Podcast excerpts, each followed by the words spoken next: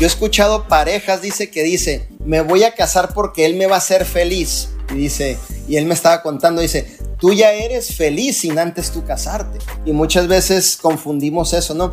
Es que Él me va a hacer feliz. Tú ya eres feliz. En ti hay amor propio. En ti hay un propósito. Te vas a unir para potencializar la visión y el propósito y lograr más alcance, obviamente en lo que quieren lograr. Pero tú ya eres feliz. Tú ya te amas. Y si alguien te dice lo contrario, aférrate a esto. Ámate, mejórate, crece, Inviértete, haz que las cosas sucedan, desafíate, salte de tu área de confort, haz que las cosas sucedan. Siéntete merecedor de que mereces lo mejor en este mundo, en este proyecto de vida divina.